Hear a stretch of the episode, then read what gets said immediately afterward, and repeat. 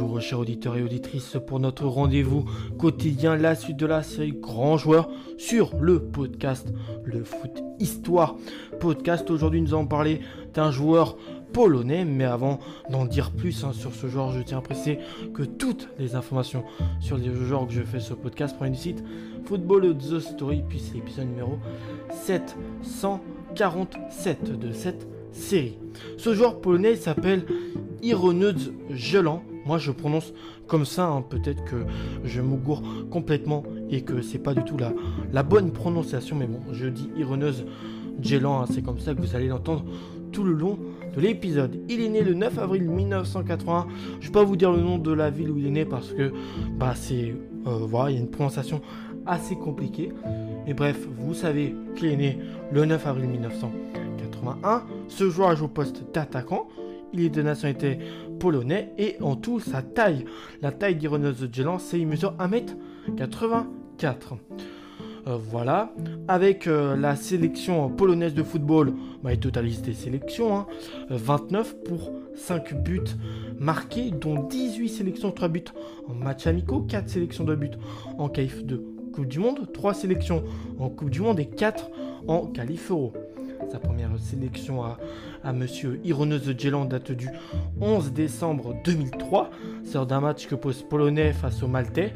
Et bah, faut dire clairement, la Pologne euh, ne s'inclinera pas et au contraire dominera ce match sur le score de 4 buts à 0.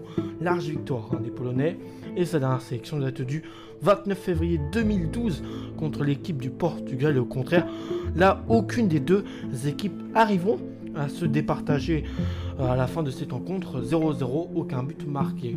Avec les espoirs polonais, on peut noter aussi qu'il y a des sélections, 6 caps obtenus avec euh, les espoirs polonais. Durant sa bon, il est principalement connu pour ses passages notre bonne vieille chère Ligue 1, dans un premier temps à l'AG entre 2006 et 2011, où là, c'est près de 164 matchs qu'il fera, pour euh, à unité près 60 buts marqués, sauf qu'il en a marqué 59. Après la saison 2011-2012, il restera du côté du championnat de France, du championnat de France et signera au Lille Osc. Là, il fera 19 rencontres, 4 buts.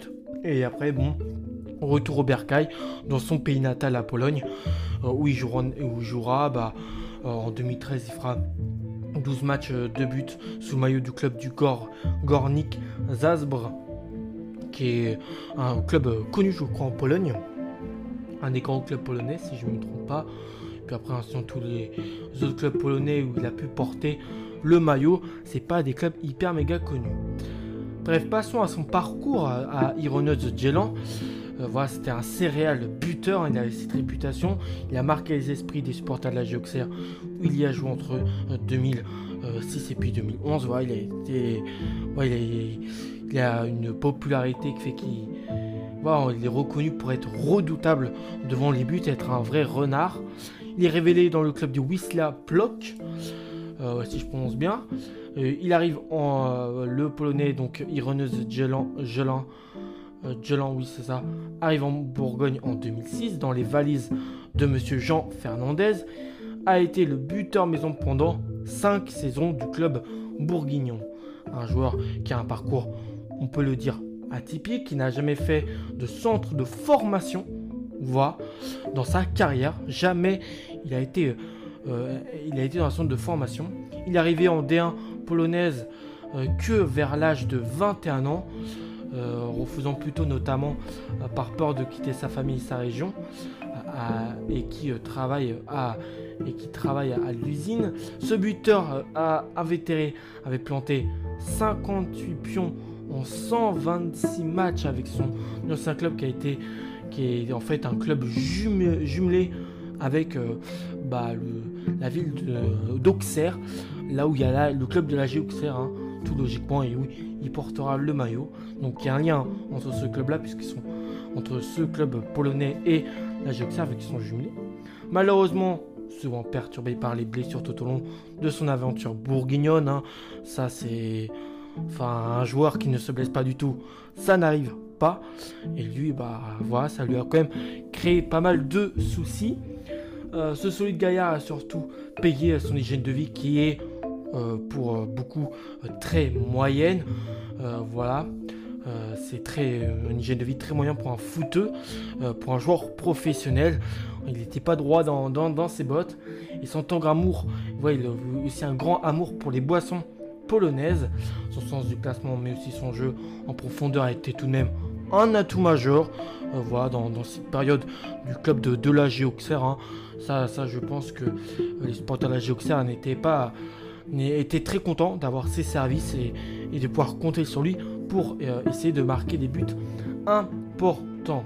Sa saison 2009-2010 euh, de haute volée a permis au club de la Géoxer de se qualifier pour les tours préliminaires de la plus grande des compétitions club la Champions League. Hein, et ça, c'est grâce clairement à ses bonnes performances. Son expérience et son réalisme ont d'ailleurs permis à la formation connaissent d'éliminer bah, le club russe du Zenit Saint-Pétersbourg et donner le droit à Auxerre d'affronter euh, du Real Madrid, hein, le club le plus titré dans cette compétition, mais aussi le Milan AC ou encore l'Ajax Amsterdam.